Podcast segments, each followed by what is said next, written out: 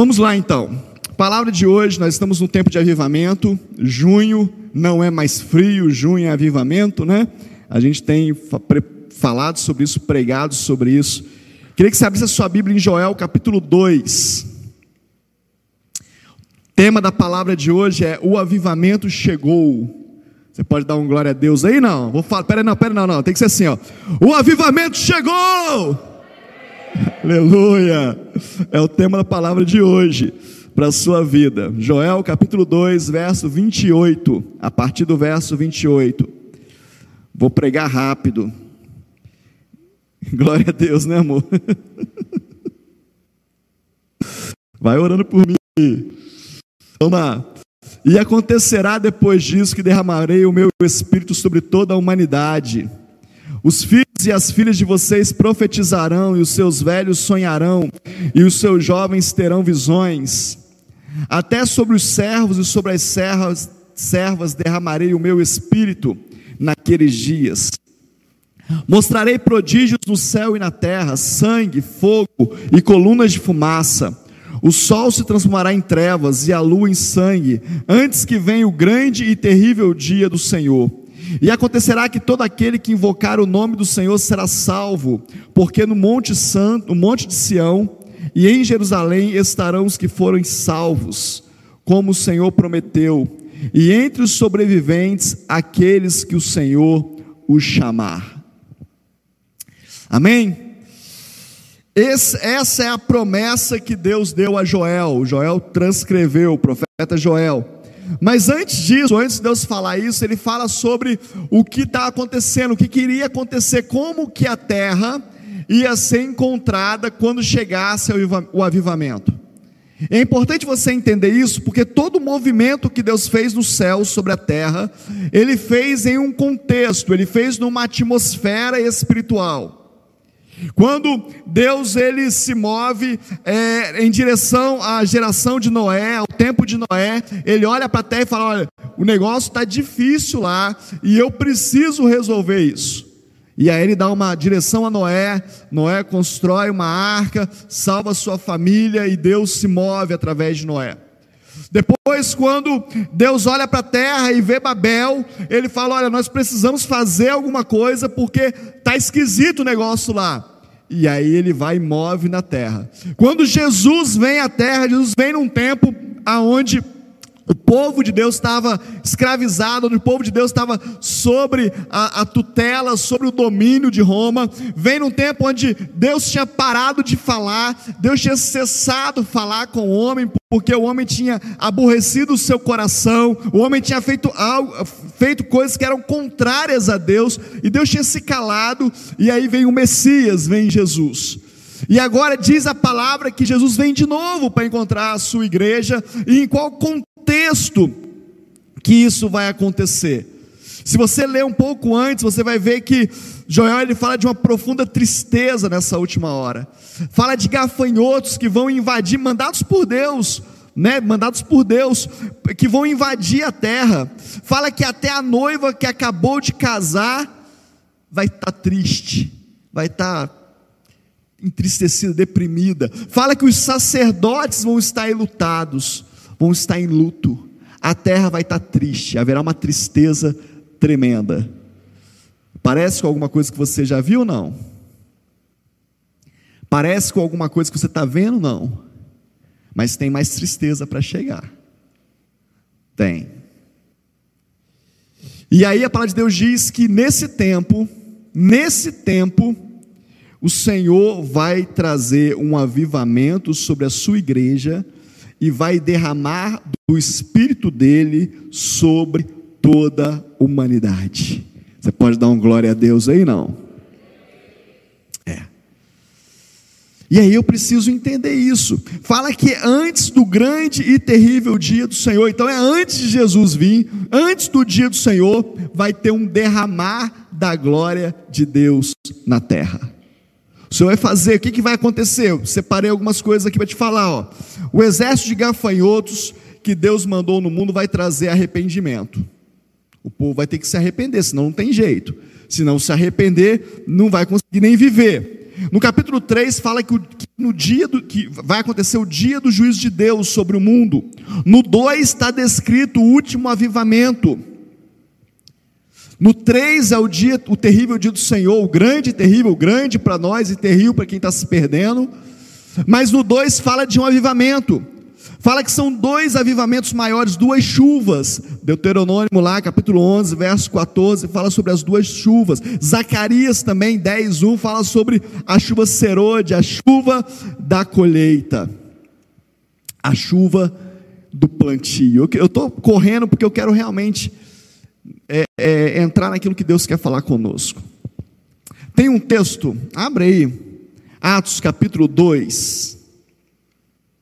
Esse texto é o texto da pregação de Pedro. Depois do Pentecoste, depois da festa de Pentecoste, depois que o Senhor encheu eles de poder, Pedro prega, você sabe a história, e aí diz assim, Atos 2,16. Olha só, diz assim: Mas o que está acontecendo é o que foi dito por meio do profeta Joel e acontecerá nos últimos dias, diz o Senhor, que derramarei do meu espírito sobre toda a humanidade. Os filhos e as filhas de vocês profetizarão, os jovens terão visões e os seus velhos sonharão. Até sobre os seus servos, sobre as minhas servas derramarei o meu espírito naqueles dias e profetizarão. Mostrarei prodígios em cima do céu e sinais embaixo da terra: sangue, fogo e nuvens de fumaça. O sol se transformará de trevas e a lua em sangue, antes que venha o grande e glorioso dia do Senhor. Acontecerá que todo aquele que o invocar, invocar o seu nome, será salvo. Então, Pedro, na sua palavra, na sua pregação, ele usa o mesmo texto de Joel. E você sabe o que aconteceu lá? Milhares se converteram. Porque essa é a promessa de Deus, é, isso é o que Deus quer fazer nesses dias. E o que, que aconteceu nesse dia onde Pedro teve a audácia, a coragem de citar Joel e falar: olha, vai, o que está acontecendo aqui é o que está escrito em Joel. O que aconteceu? O livro de Atos vai nos relatando. Eles perderam o controle da situação. Jesus disse para eles: ó, permanecer em Jerusalém até que do alto sejais revestidos de poder. Eles ficaram lá. Mais de 500 ouviram isso, 120 foram cheios do poder. E o que aconteceu? Agora eles estavam falando uma língua que eles não conheciam. Agora eles estavam pregando no idioma que eles nunca aprenderam. Agora algo sobrenatural estava fora do controle deles. Deixa eu falar uma coisa para você, querido. Enquanto você estiver no controle, Enquanto você estiver lutando pelo controle, dificilmente você vai receber avivamento do céu. Enquanto você está avaliando o que está acontecendo, se é isso mesmo, se não é, se eu concordo, se eu não concordo, como é que é esse negócio. Não estou falando para você ser levado para todo o vento de doutrina. Eu não estou falando para você simplesmente aceitar tudo que você ouve. Não é isso. Eu estou dizendo o seguinte: aonde Deus te plantou, aonde Deus te colocou, aonde Deus tem te chamado, creia que há um mover do Espírito Santo sobre esse lugar. Para que você possa experimentar, para que você possa viver esse negócio. A palavra de Deus fala que o Espírito tocou em, algum, em alguns momentos, em algumas áreas. Em Mateus capítulo 10, 1, vai falar que ele tocou no Espírito. Em João 20, 22, ele fala que ele tocou na alma. Mas agora em Atos 2, 1 a 4, ele fala que ele tocou no Espírito. Agora o Espírito assumiu o lugar. Agora o Espírito assumiu o controle. Agora o Espírito é que está movendo na terra. O que que move lá na sua casa? O que que move lá na sua, no seu trabalho, na sua empresa? O que que move lá? São as suas paixões, são os seus ciúmes, são as suas questões é, é, pessoais, é a sua pirraça, é do jeito que você quer. O que que move na sua casa? O que, que move no seu relacionamento com o seu marido, com a sua esposa, com os teus filhos? O que, que move na empresa que Deus te deu, ou na empresa que Deus te deu para trabalhar? O que, que move? Você é movido por quê? Pelo que? Pela tua carne, pelo desejo de saciar, pelo desejo de ser bem atendido, pelo desejo de ter todos os seus direitos atendidos, mesmo que isso sacrifique alguém, não importa. Eu preciso ser atendido. Isso é carne, isso é almático. Deus não chamou ninguém para receber, Deus chamou a gente para dar. O Evangelho é dar, o Evangelho é entrega, Ele nos dá, porque ninguém ganha dele no dá, mas é Ele que nos, nos dá, não é ninguém. E eu estou entregando para Ele, e Ele está me devolvendo, porque Ele é galardoador, Ele é, um, é, é o Deus que faz muito mais por mim, e eu preciso entender isso. O que está movendo? Eles agora são. O avivamento vai fazer você ser movido pelo Espírito. Você não vai entender o que está acontecendo, mas você vai fazer e vai dar certo. Você vai abrir a boca e três mil almas vão se render aos pés do Senhor. E você vai falar assim: mas como que é isso? Não sei. Eu só sei que Deus fez assim, porque agora é o Espírito dele que move no meu espírito. Quem quer ser movido pelo Espírito de Deus nessa noite? Dá um glória a Deus aí. Agora eles ficaram completamente dominados pelo Espírito Santo. A alma agora, a língua, a mente, o corpo. Diz o texto que eles ficaram como bêbados, sem controle de si, mas controlados por Deus. Não se escandalize, não, não se espante com isso, não. Ninguém quer ver você ridicularizado, ninguém, Deus não quer ridicularizar ninguém, nunca quis, mas era como eles enxergavam o mover de Deus. Quando Ana, muito antes disso, vai ao templo para pedir um filho para o Senhor, e ela ajoelha no templo, ela começa a falar com Deus, e agora o espírito dela está contrito diante de Deus, e a boca dela começa a mexer, a, a, a ficar trêmula o sacerdote olhar para você, está bêbada? Você está bêbada? Que negócio vocês? Mas ela só estava cheia do Espírito. Então, muito antes disso, Deus já agia. Mas agora Deus agiu no meio do povo dele. E eles estavam agora sendo controlados pelo Espírito de Deus. Veio uma audácia sobrenatural. Veio uma coragem fora do comum. Veio uma coragem que, que você não sabe de onde vem a coragem de falar para falar de falar para a igreja que Deus quer homens e mulheres como aquele garoto de cinco pães e dois peixes. Mesmo que você saia daqui, mesmo que você esteja na internet e você interprete isso errado e saia dizendo: "Ah, o pastor quer dinheiro nosso. Ah, o pastor quer fazer". Não importa. O que Deus quer fazer, ele está te dando ousadia para você participar de um mover de cinco pães e dois peixes nessa terra. Aleluia! Audácia você está tendo uma coragem sobrenatural, e aí Deus agora entregou recursos espirituais, línguas estranhas, falavam em línguas. O que é falar em línguas estranhas? O que é falar em línguas celestiais? É falar aquilo que o céu está falando, é orar aquilo que o Espírito quer orar. Deixa eu te falar uma coisa para você, querido. Tem dias na nossa vida que nós nem sabemos como orar, mas o Espírito que sabe todas as coisas, que é o nosso consolador, ele geme por nós, ele ora por nós, ele sabe como chegar a Jesus, ele sabe o que dizer, e nós precisamos ser guiados por esse Espírito. Isso é orar em línguas. Ah, bispo, eu não sei o que é isso, não, não gosto disso, acho estranho demais. Aí você fica no campo natural, você fica orando só aquilo que você entende. Você ora só aquilo que você tem compreensão, aquilo que você sabe que é, o que é. Você pede só aquilo que a sua alma consegue pedir, só aquilo que o seu coração consegue pedir. Mas quando você consegue orar em línguas, você está dizendo algo que nem você sabe o que, que é. Mas tudo que vem de Deus é bom, agradável e perfeito. Amém ou não amém? Não precisa buscar esse negócio. Precisa buscar, precisa ser selado por isso que mais? Veio, falaram em línguas dos outros sobrenaturalmente, línguas de outros idiomas, outros povos. Até hoje acontece isso, querido. Pensa você não. O bispo José Elias já pregou no, no dialeto indígena sem nunca ter aprendido. Pastor, bispo de Jalma já pregou em espanhol sem nunca ter aprendido o espanhol. Precisou, Deus deu lá. Abriu a boca, começou a falar lá num dialeto indígena lá na Colômbia. É, não tinha o que falar, falou lá, pregou pajé entendeu tudo. e era eu, como é que você sabe? Não sei, eu, Deus me deu. Ah, querido, você não conhece o teu Deus, não. Você não sabe o tamanho do poder do teu Deus, não. Você, não, você, não, você, você precisa desvendar o tamanho desse Deus, que diz para você que se você tiver a sua fé como um grão de mostarda, você vai dar ordem para esse monte e ele vai se mover. Não é Deus que vai dar ordem para o monte, é você se você tiver fé nesse Deus. Olha só, olha o tamanho desse Deus. Olha o tamanho desse Deus, olha o tamanho do poder desse Deus. que mais?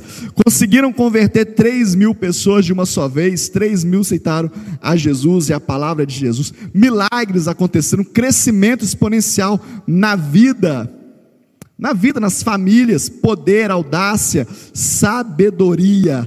Não há limite para a obra do Espírito Santo de Deus. Você crê no Espírito Santo mesmo? Levanta sua mão para o alto se você crê na obra do Espírito Santo. Fala assim: Eu creio na obra do Espírito Santo de Deus. Ah, querida, a igreja precisa crer na obra do Espírito Santo de Deus. Quantas vezes a gente viu em grandes coisas Deus fazer e em pequenas coisas também. Quantas vezes a gente olha e fala: Deus, não sei nem o que te pedir. Quantas vezes eu e a pastora Carla na estrada, de madrugada, muito cansado, eu orava, Deus, prospera a viagem. Deus, faz como o Senhor quiser. E daqui a pouco eu olhava para a cara dela e falava: A gente passou por essa cidade, né, amor? Quantas vezes, né? A gente passou por aquela cidade. Ela falou: Não vi. Eu também não. Mas eu cheguei. Quantas vezes a gente fez viagens que duravam nove, dez horas em sete, em seis? Como? orando e pedindo para o Espírito Santo de Deus nos levar. Quantas vezes Deus nos guardou, quantas vezes no nosso quarto a gente entrega para os seus nossos sonhos, e daqui a pouco o Espírito Santo de Deus bate a porta e fala: Vem trazer o seu presente, vem entregar aquele sonho que você me pediu. Ah, querido, o Espírito Santo de Deus é o nosso consolador, ele está conosco. Ele anda lado a lado se você quiser, se você o convidar, se você der espaço, se você desejá-lo muito. Ele anda lado a lado com você e ele quer ministrar sobre a sua vida todos os dias. Aqueles homens jovens da Galileia tiveram um encontro com Jesus e creram nele. O Espírito Santo de Deus faz a gente crer na palavra de Deus, faz a gente acreditar naquilo que está escrito. Está escrito, então está escrito, eu vou viver esse negócio e vive mesmo, porque Ele traz o dom da fé. Aprender a viver com Jesus, tanto em palavras como em ação. Ah, quantos de nós sabemos um monte de coisa que a Bíblia diz, usamos a palavra de Deus até para justificar os nossos próprios erros, ou para acusar o irmão, ou para falar uma coisa da igreja, mas o Espírito Santo de Deus quer fazer você viver as verdades nas suas palavras e na sua ação. Aquilo que você fala é aquilo que você faz. Aquilo que você diz é aquilo que acontece. Porque é o Espírito Santo de Deus que está te guiando. O que mais? O que nós podemos fazer? Aprenderam a viver com Jesus. Aprenderam a olhar para a cruz. Aprenderam que a crucificação de Jesus não é só dele, é minha também.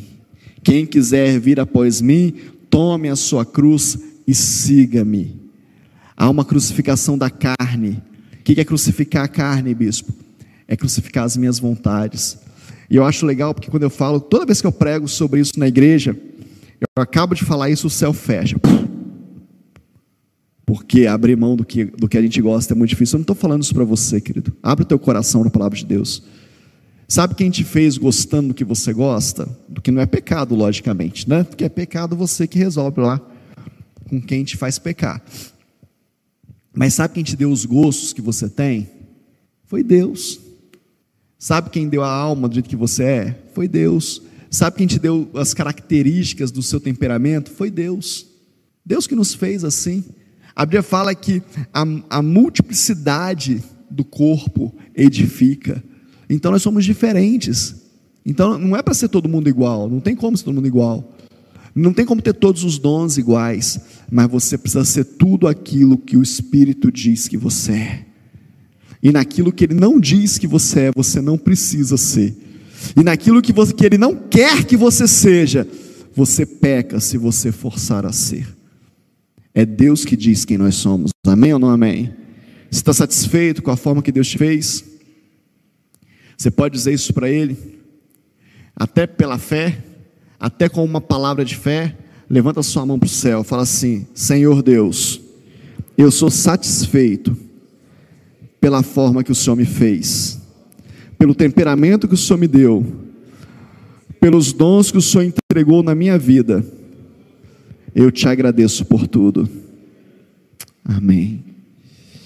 Para de lutar com aquilo que não é. Para de lutar com aquilo que não tem. Seja o que o agora crucifique aquilo que você só você quer e Deus não. Né? Tem gente tão apelativo, né? Já vi, já aconselhei, já conversei com gente assim. Um dia eu estava com uma pessoa explicando para ela sobre a vontade de Deus e a permissividade de Deus. Tem coisas que é a vontade de Deus, tem coisas que Deus permite.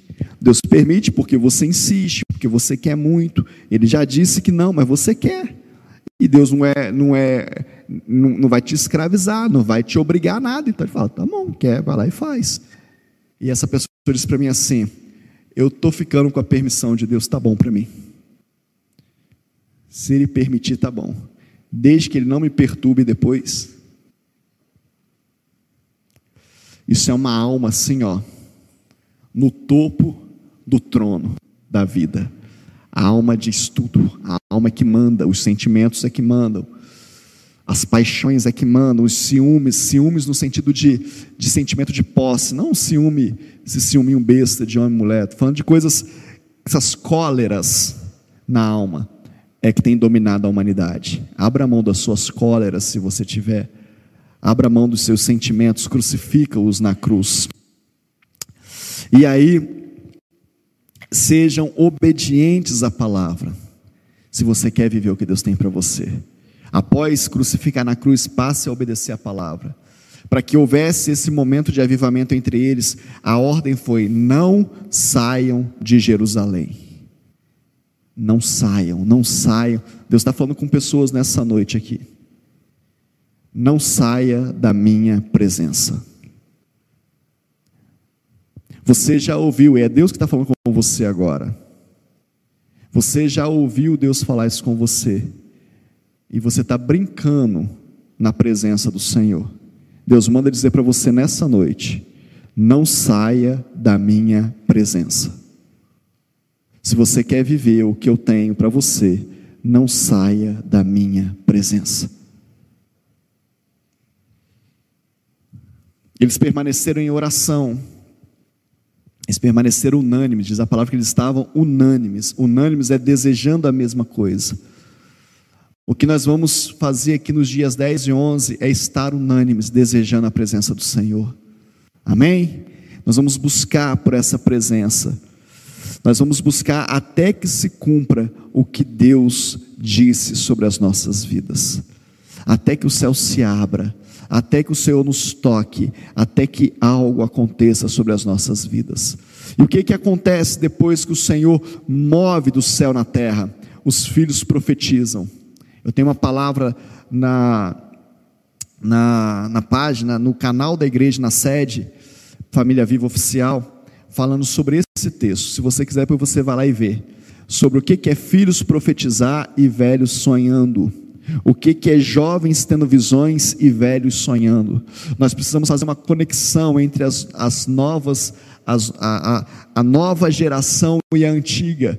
Nós temos um povo, e eu, e eu me alegro muito de olhar para isso e falar com você nessa noite. Nós temos um povo lá atrás, um, pastores honrados, preciosos, homens e mulheres que implantaram igrejas, que, que desbravaram terrenos, que desbravaram cidades, que foram na frente, que foram perseguidos, que foram caluniados, que pagaram um preço tremendo. E temos uma geração que está chegando, que tudo é barato, que tudo é fácil, que nada tem um preço. Uma geração que foi é, ensinada a espernear que consegue, a gritar mais alto que acontece. E temos nós, no meio do caminho, que sofremos porque talvez os nossos pais não deram para a gente o que a gente precisava, em termos de afetividade, em termos emocionais, mas nos fizeram homens. E nós temos uma outra geração chegando, que não sabe o que é ser homem de verdade. Homem no sentido de, de, de ser correto, de viver pelas coisas corretas. Precisa fazer uma conexão. Como pegar a unção desses homens e trazer para essa nova geração. É disso que o texto está falando. Nós precisamos gerar isso nas pessoas. A igreja precisa se conectar com o mundo que está lá fora. A igreja precisa traduzir, trazer um novo idioma, traduzir a palavra do Senhor para essa geração que está chegando. Chegou o tempo que os jovens vão fazer isso, amém ou não amém? Os nossos jovens terão visão. E eu falei lá nessa palavra, eu falei assim: eu tenho sonhos, né? Eu tenho sonhos de uma coisa, a pastora Carla tem os sonhos ministeriais dela, e ela fala: ah, nós vamos fazer um, um, um, seminário assim, vamos fazer uma mentoria assim. E aí os jovens vêm e falam: nós sabemos como fazer. Vamos fazer dessa forma, vamos colocar aqui um, um telão, vamos fazer. Essa, essa linguagem é melhor, essa cor fica melhor. Nós temos os sonhos, os jovens têm as visões. Você quer ter sonhos diante do Senhor nessa noite? Você quer ter visões diante do Senhor nessa noite? Deixa eu te falar um negócio, querido. Para alguém você é velho. Talvez você fale assim: não, não vou sonhar, não, porque sonho é coisa de velho. Para alguém você é velho. Eu me sinto super jovem. Apesar da barba branca, eu pinto para ficar assim. Né, pastora Carla? A gente ouviu lá em Portugal, né, irmã? A filha do pastor de Portugal falava para mim assim: por que, que você pinta sua barba? Eu falei: para ficar bonita, branquinha, né? Eu me sinto super jovem. Mas o Pedro fala para mim assim: Você está velho, hein, pai? Para o Pedro eu sou velho. Mas quando eu olho para um pastor de 80, 90 anos, eu falo: É, eu estou jovem. Estou só na metade. Então, para alguém você é velho e para alguém você é jovem. Seja, tenha sonhos para os que te acham velhos e, te, e tenha visões para os que te acham jovens. Para aqueles que esperam a sua juventude, tenha visões para eles. Para aqueles que olham para a sua velhice, tenha sonhos e mande que eles tenham visões. Amém? E aí você vai conseguir fazer essa conexão diante do Senhor e nessa atmosfera que o Senhor está fazendo na sua vida. O que mais que acontece?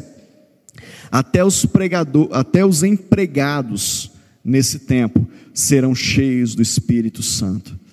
A palavra de Deus fala em Joel que até os servos e as servas serão cheios do Espírito Santo de Deus. Imagina você que é empresário, você ter servos e servas cheios do Espírito Santo, funcionários cheios do Espírito Santo de Deus, homens que trabalham com verdade, mulheres que trabalham com verdade, que querem fazer produzir, que querem fazer acontecer. Você pode dar um glória a Deus? Não. É, é nesse tempo agora, é hoje, é para agora que mais que aconteceu e que pode acontecer? Haverá prodígios, milagres, sinais. Quem invocar o nome do Senhor será salvo. Quem chamar por Jesus será, será salvo. E isso vai acontecer antes da chegada do dia da ira do Senhor. Querido, deixa eu te falar, vou terminar aqui. Tem bastante coisa para falar, mas eu quero terminar, quero orar com você. Deus, ele nos orienta a três coisas para esse avivamento chegar. Três coisas precisam acontecer no nosso meio para que esse mover de Deus venha sobre a terra. Primeira coisa é converter o coração totalmente ao Senhor. Como é que faz essa conversão, Deus? Pastor, como é que quais são os sinais dessa conversão? se humilhar diante do Senhor. Se humilhar não é, não é, é, é, é simplesmente ajoelhar e chorar, é, é reconhecer que Ele é grande, sabe? É reconhecer que Ele pode muito mais, é reconhecer tudo que Ele é, é se humilhar, é falar: olha, eu dependo do Senhor. A palavra de Deus fala, Jesus dizendo: sem mim nada podeis fazer. Não tem como fazer nada sem Jesus, querido. Então é reconhecer isso, jejuar. Está no texto aí, capítulo 2, verso 15. Manda a gente jejuar. O que é jejum? Jejum é você dizer para a sua carne: eu, não é você que manda em mim, quem manda em mim é o Espírito. Eu posso ficar sem comer, porque o Espírito me sustenta. Eu posso ficar sem tomar café, porque o Espírito me sustenta. Eu posso ficar sem tomar Coca-Cola, porque o Espírito me sustenta. Eu posso ficar sem comer massa, porque o Espírito me sustenta. Eu posso ficar sem comer açúcar, porque o Espírito. Amém ou não amém, querido? Você pode não? Amém ou não amém? Você pode. Agora, o que você faz no jejum? Seu jejum ficou tão comum que você nem sente mais que é jejum. Não, bispo, eu jejum toda semana de meia-noite às nove da manhã. Aí não é jejum, né, querido? Aí você me ajuda, né? Não, mas eu jejuo até meio-dia, até uma hora da tarde, joia, até as três da tarde. Coloca um horário alternativo, assim, um horário que não tem comida pronta, né? Jejuo até meio-dia, aí meio-dia o almoço está pronto, eu deito os canecos em cima do, do, do almoço, né? Bato o queixo lá, como por três dias que eu não comi, Será que é isso que Deus quer da gente? Jejuar é dar ao Espírito o controle das nossas vidas. Precisa jejuar. Precisa ajuntar e santificar o povo de Deus. Isso que a gente está fazendo aqui, ó. Culto, ajuntamento, é, é, convocação solene e santificar. Santificar é separar, separar um povo para Deus, separar o povo de Deus é preciso fazer para que tenha avivamento. Os líderes, nós precisamos orar, clamar, chorar diante do Senhor. Agora, nós somos líderes da igreja, eu e a pastora Carla. Nós oramos, nós clamamos, nós choramos, mas quem que é o líder na sua casa? Quem que lidera lá? É você. Então, ore pela sua casa, clame pela sua casa, pela sua família. Quem que é o líder da sua célula? É você. Bispo, a célula não vai de jeito nenhum, as pessoas não vão. Eu convido, mas as pessoas não vão. Você tem orado por elas todos os dias? Você tem jejuado? Você tem chorado por elas? Você tem se importado com as questões delas? É, jejuar é difícil para mim, sabe, bispo? Orar também é muito difícil. Eu oro assim, né? No ônibus, quando eu estou indo para o trabalho, segurando lá, eu falo com Deus. Nem a sua esposa aceita isso, se você falar isso para ela. Eu penso em você só no ônibus, amor. Falo, arruma outro para você, não estou fora. Não é verdade ou não? Palavra de Malaquias, Deus falando com, com, com o povo: vocês oferecem para mim animais mancos, animais doentes. Tenta dar para o rei lá, tenta oferecer para o rei lá, ver se ele vai aceitar. Por que, que vocês acham que eu vou aceitar? Deus falando. Tenta dar esse tempo de má qualidade para sua família, para sua esposa, para o seu patrão, ver se ele aceita? Não, ele não aceita, bispo. Então. E você pode falar assim para mim assim, bispo, mas ele é meu patrão, é. eu dependo dele para comer. Verdade, tem que honrar ele, respeitar ele. Mas você não tem só oito horas no dia, você tem 24 horas. Quem que é o dono da sua vida? Você confia mais no seu patrão do que em Deus? Você confia mais na empresa que você trabalha do que em Deus? Você não pode fazer nada para o Senhor porque a empresa que você trabalha é mais importante que Deus? Pensa bem. Porque eu sei que tem coisas que tem que cumprir horário, tem compromisso, eu sei que tem, que já trabalhei em empresa, sei como é que é, e cumpro horário na igreja. Temos uma agenda, eu e a pastora Carla na igreja, não pensa você não. Não fazemos o que a gente quer, não. Cumprimos aquilo que Deus mandou a gente fazer. Mas eu sei também, querido, que tem coisas que são flexíveis na empresa e na vida ministerial. Mas nós damos mais importância, mais importância para as coisas materiais do que para as coisas espirituais. Acorda mais cedo. Fale com Deus antes de sair para o trabalho. Faça algum tipo de sacrifício. Durma mais cedo. Não, você não quer abrir mão de nada e quer que Deus te dê tudo. Que Deus injusto é esse? Que Deus injusto é esse, querido?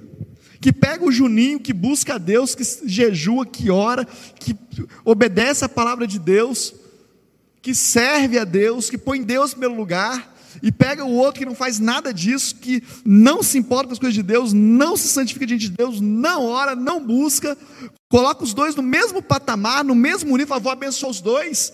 Deus seria injusto, e Deus é justo. A palavra fala que Ele é justiça, amém ou não amém? Nós precisamos falar sobre isso com uma forma muito madura. A pessoa vem à igreja e ela é dizimista fiel, e ela é ofertante fiel, e ela semeia, e ela está envolvida em todos os projetos da igreja, e ela quer experimentar o favor de Deus, e ela ama Deus de todas as coisas, e ela ama as vidas. E na hora de orar, eu oro, Deus abençoa todos igual. Não é reino de Deus, querido. Reino de Deus é um reino de justiça. Amém ou não amém? Tem uma música, nós cantamos aqui na igreja, falando que reino de Deus é igualdade. Eu falei, não, não. Igualdade é outra coisa, pode tirar.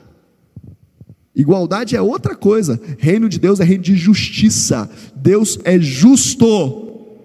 Ele é o Senhor justo das nossas almas, diz a palavra. Amém ou não amém, querido? Está ficando triste, não, né? Precisa clamar a Deus então. Precisa não temer. Capítulo 2, verso 22 de Joel fala para você não olha para o seu irmão e fala assim: não tenha medo.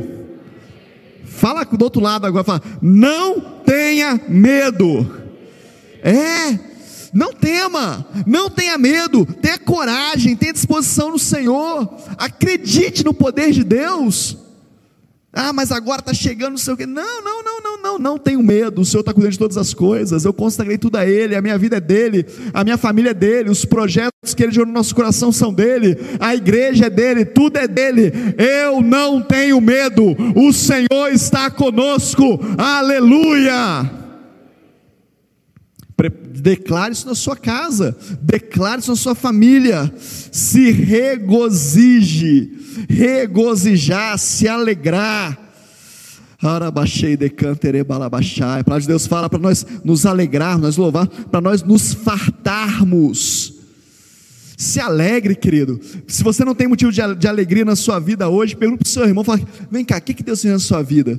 Fala, ó, lá em casa hoje foi tão legal, o almoço foi assim, a minha comunhão foi, fala, glória a Deus, eu almocei sozinho, mas eu estou feliz com a sua alegria. Lá em casa foi arroz com ovo, mas eu estou feliz por você, porque você foi mais próspero, porque você tem do que se alegrar, se alegre comigo, quero me alegrar com você, procure motivos de alegria na sua vida.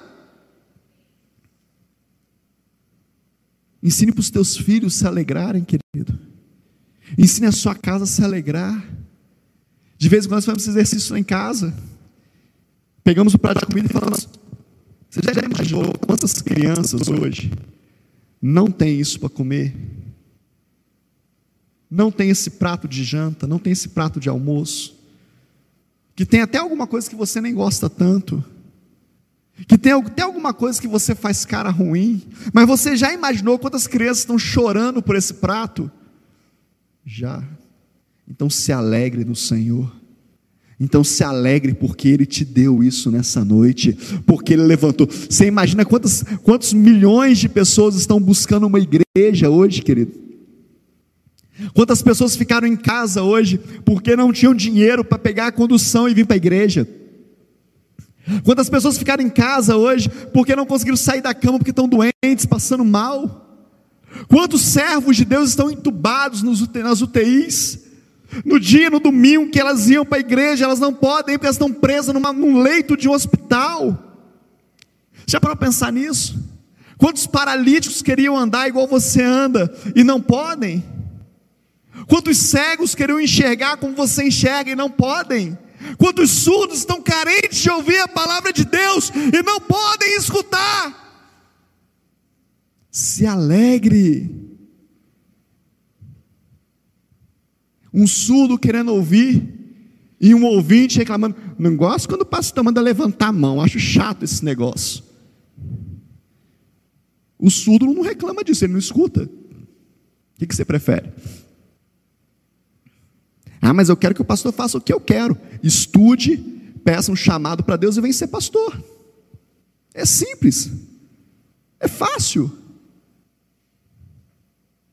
Consagre a sua vida, larga tudo que você tem. Nós precisamos ser maduros, queridos.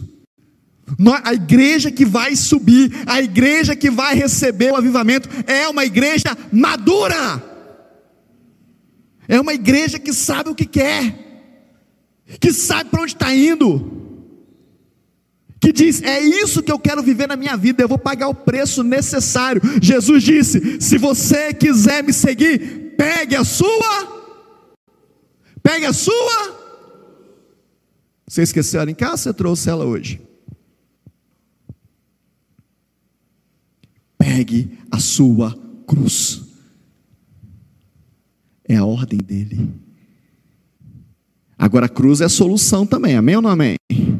Cruz é salvação também. Cruz é libertação também. Cruz é vitória também. Cruz é tudo de bom. Mas tem uma cruz. Para que eu e você pudéssemos ser livres, ele carregou a cruz.